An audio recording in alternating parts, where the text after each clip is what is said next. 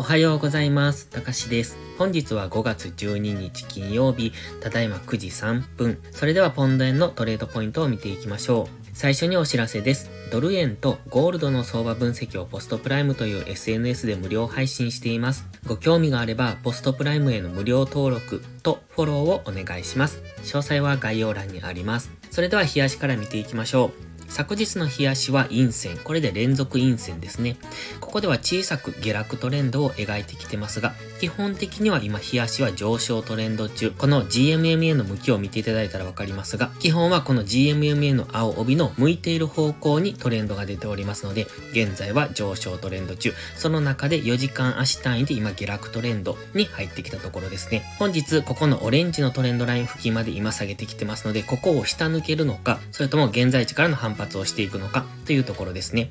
今、日足の GMMA に接触しかかっているところですので、この辺りからは反発しやすいところになってきます。ただし、日足のストキャスティクスまだ下げる余地がありますので、上がっても上値は重い。ここから反発上昇してどんどん上げていくというイメージではなく、上がったところは売られやすい。もしかするとこのトレンドラインを下抜けるようなそういう動きにつながる可能性も高くなってきてます。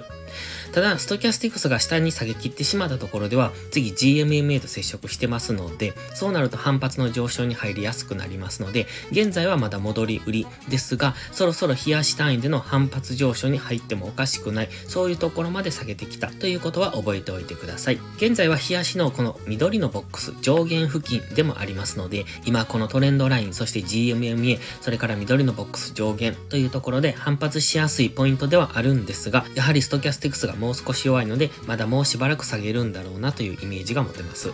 チャンネル登録してね。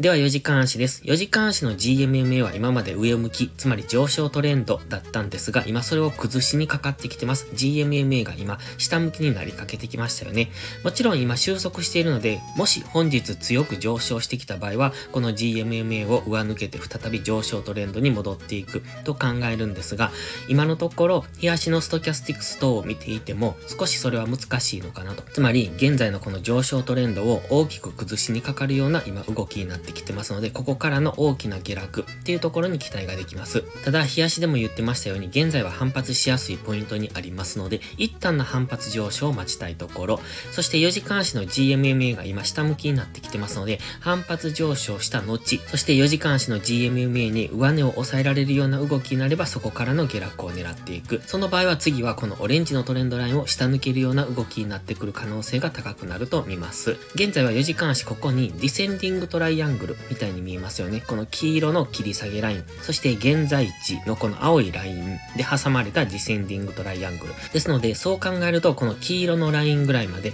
戻す可能性はありますけれども、まずは4時間足の GMMA 付近で上値を抑えられる可能性を考えておきたいですね。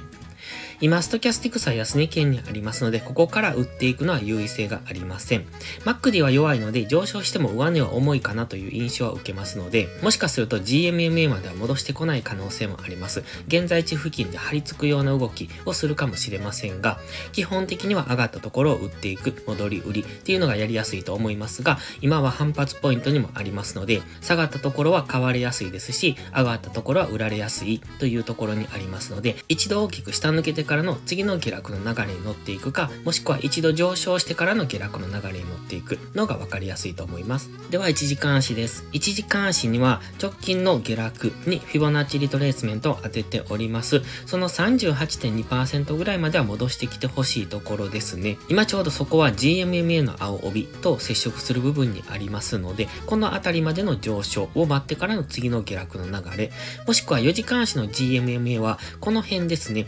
169円後半ぐらいのところに通ってますので、そのあたりまでの上昇を待ってからというところです。つまり、本日は169円ぐらい、もしくは170円手前ぐらいまでの上昇を待ってからの、そこからの下落の流れに乗っていく。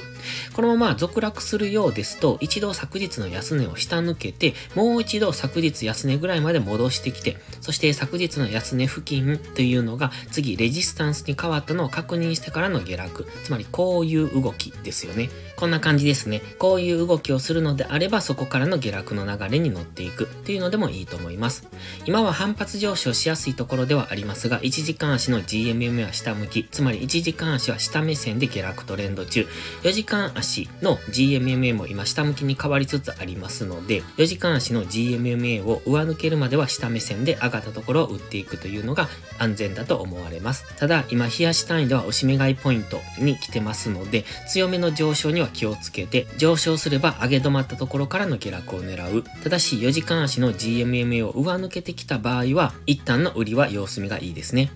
それでは本日は以上です。この動画がわかりやすいと思ったら、いいねとチャンネル登録をお願いします。そして最後にお知らせです。YouTube のメンバーシップでは初心者の方向けの丁寧なスキルアップ動画を毎週1本更新しています。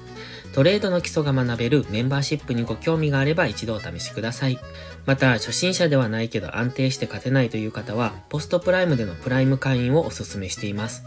こちらは YouTube のメンバーシップと違って2週間の無料期間があります。7月からプライム会員価格を値上げしますので、少しでも気になる方はお早めの行動がお得です。今登録すれば値上げ後も今の価格が適用されます。ぜひ無料期間を有効にご活用ください。詳細は概要欄にあります。